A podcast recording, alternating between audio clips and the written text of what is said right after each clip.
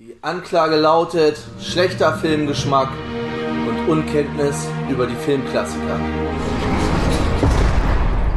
Und damit herzlich willkommen zurück im Knast, herzlich willkommen zurück zum Schorschenk Lebenslang Adventskalender. Ich bin der Tobi und heute bin ich tatsächlich mal alleine hier. Den nächsten Film werde ich probieren alleine zu besprechen oder euch zu empfehlen und äh, dazu wie gehabt einmal kurz rüber durch den Schnee zur Zelle Nummer 12.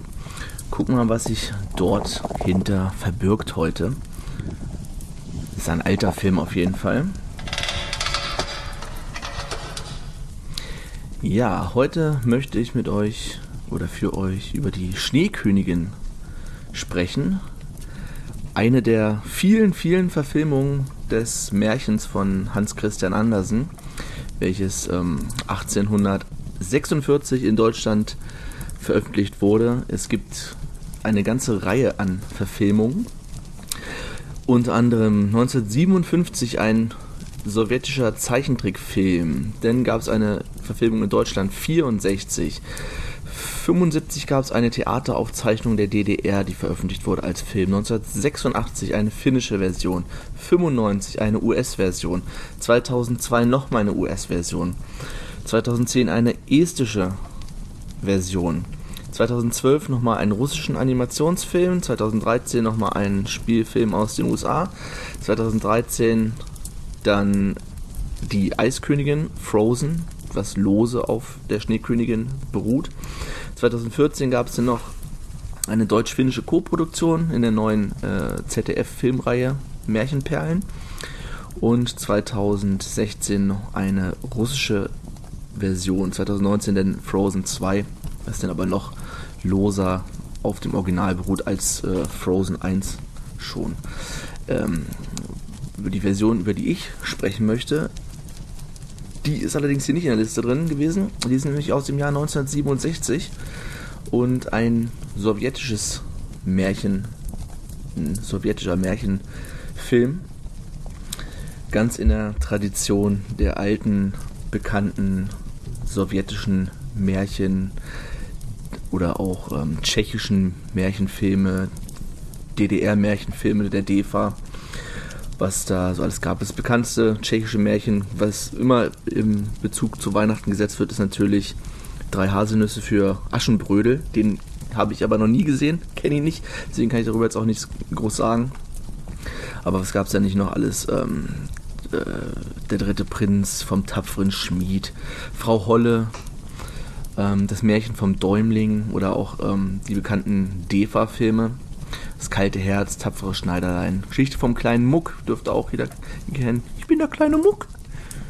Ähm, Frau Holle, Froschkönig und so weiter und so fort. Ähm, heute wollen wir über die Schneekönigin von 1967 reden. Ähm, wie gesagt, sowjetischer Film, Originalsprache Russisch aus dem Jahr 1967, 85 Minuten lang, FSK 6. Regie ist von Gennady Kasansky. Er heißt im, Übrigen, ja, im Original übrigens Sneshnaya Korolevka. Koroleva, ich ist wahrscheinlich falsch ausgesprochen, seht mir es nach. Ähm, Hauptrolle der Gerda wird von Lena Proklova gespielt, der Kai wird von Slava Super gespielt und die Schneekönigin von Natascha Klimova. Worum geht's? Der Film wurde erstmal in Tallinn gedreht, was ja damals auch zur Sowjetunion gehörte, heutzutage die Hauptstadt von Estland ist. Und ähm, ja, es gibt erstmal so eine Meta-Erklärung. Erstmal sieht man den Märchenerzähler, der in der Stadt spazieren geht und dann das Märchen anfängt zu erzählen. Und da dann auch Leute, die er vorher auf der Straße trifft, treffen, kommen in dem Märchen auch nochmal vor. Unter anderem auch der ein reicher Kommerzienrat. Ähm, das ist ein Ehrentitel, der damals im Deutschen Reich vergeben wurde für besondere Persönlichkeiten der Wirtschaft, also die erhebliche Stiftung für das Gemeinwohl getätigt haben. Heutzutage wäre Dietmar Hopp wahrscheinlich so ein Kommerzienrat. Die nächste Stufe wäre noch der Gehe ein geheimer Kommerzienrat, das ist also die, die zweite Stufe davon.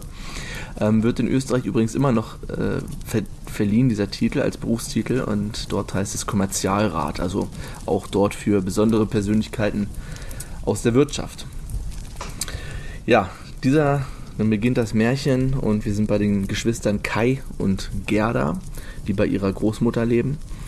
Und sie bekommen Besuch vom eben schon beschriebenen Kommerzienrat, der allerdings relativ unfreundlich ist. Er hat auch so ein ganz weißes Gesicht. Man merkt schon, er ist irgendwie nicht ganz, ganz normal. Und er möchte unbedingt Rosen haben, die dort auf dem Tisch stehen, weil es die letzten Rosen sind, die irgendwie verfügbar sind. Und die Großmutter äh, verkauft die Rosen allerdings nicht, weil sie selber behalten möchte. Und ähm, dann kommt allerdings dieser Märchenerzähler, der ist jetzt in der Rolle des Märchens als auch Märchenerzähler drin, der ist, kommt, taucht in mehreren Situationen auf, um quasi so ein bisschen Deus Ex, Ex Machina, er ist so der, der denn die Rettung bringt meistens. ja, und rettet die Situation und der Kommerzienrat ähm, droht aber damit, dass ähm, etwas Schlimmes passieren wird. Er wird es seiner Königin melden, welches die namensgebende Schneekönigin ist. Die kommt auch kurz darauf später in diese Wohnung und möchte den Sohn mitnehmen, also den Enkel quasi Kai, und bietet ihm dafür ein Leben in ewigem Wohlstand. Kai weigert sich allerdings und die Schneekönigin gibt ihm zum Abschied einen Kuss wodurch sich das Herz des äh, Jungen in einen Eisklumpen verwandelt und erkaltet. Wenig später, ein paar Tage später, fährt diese Schneekönigin durch die Stadt. Ist alles zugeschneit. Sie fährt da mit ihrem Schlitten durch, gezogen von Pferden. Und Kai hängt sich an diesen Schlitten dran und wird somit entführt oder ja, schleicht ist verschwunden. Und dann von da ab folgt man der Schwester Gerda, die ihren Bruder sucht. Die kommt dann in diese, in diese weitere Welt, also es ist dann auf einmal wieder Sommer, also kann man vielleicht auch sagen, es ist nur ein ganz kleiner Teil, der wirklich im Schnee spielt. Und mit Weihnachten hat das Ganze eigentlich mehr oder weniger zu tun, weil diese Märchenfilme, gerade die DEFA und äh, sowjetischen und tschechischen Märchenfilme, im Vorweihnachtsprogramm hier früher rauf und runter liefen. Also das ist für mich auch definitiv ein Teil meiner Kindheit. Deswegen habe ich mir jetzt die Schneekönigin rausgesucht. Jetzt fängt hier das Lagerfeuer an zu spinnen. ähm, ja, und Gerda macht sich dann auf in diese Zauberwelt, um ihren Bruder zu suchen. Dann trifft sie erst auf zwei Raben, die ihr weiterhelfen, also sprechende Raben natürlich, das sind dann große Puppen, die sie erst in ein Königsschloss bringen, wo auch äh, sich ein abstruses Schauspiel ihr darbietet. Das Schloss ist irgendwie geteilt zwischen einer Hälfte, die dem König gehört, und der anderen Hälfte, die ihr seiner Tochter gehört, die irgendwie sich verstritten haben, dann extra so eine Linie durch das ganze Schloss gezogen haben, die jeweils die andere nicht betreten dürfen. Es ist ein sehr klamaukig, abstrus, ein sehr merkwürdiger Humor.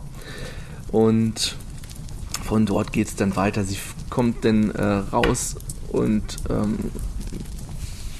der Kommerzienrat ähm, schickte noch so eine, so eine Räuberbande auf die Ferse, Fersen von Gerda, um sie zu fangen und äh, zur, zur Schneekönigin zu bringen. Da trifft dann auch wieder der Märchenerzähler im letzten Moment ein, um sie zu retten. Dann gibt es noch so eine, so eine Räuberprinzessin, die sie erst mit einem Räubertochter, wird sie glaube ich genannt, die auch noch ein entsprechendes Rentier hat und da muss dann auch der Märchenerzähler im letzten Moment sie wieder aus den Fängen der Räubertochter befreien. Und am Ende kommt sie tatsächlich äh, in diesen Eispalast äh, Palast der Schneekönigin. Man kann sich das so vorstellen, dieser Film ist auch tricktechnisch schon für das Alter sieht das alles relativ gut aus. Man hat dann viel Entschuldigung, viele gezeichnete gezeichnete Sachen im Hintergrund, dass der Schnee irgendwie eingezeichnet wurde.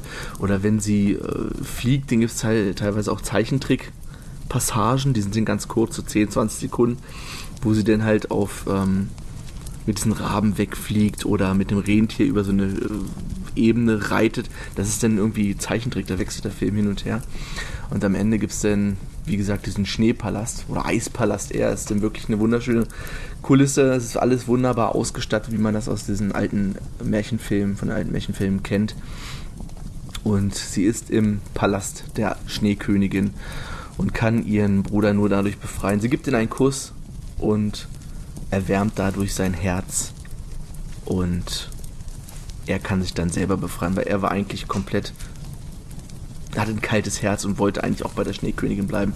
Sie kann ihn dadurch dann retten und am Ende wird alles gut. Also richtig schönes, klassisches Märchen, schön ausgestattet, schöne Landschaftsaufnahmen.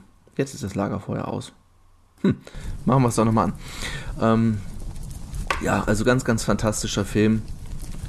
Sehr kurzweilig und ja, die Empfehlung heute an Tag 12 oder in Zelle 12 von unserem kleinen Adventskalender. Und morgen geht es dann weiter mit Zelle 13.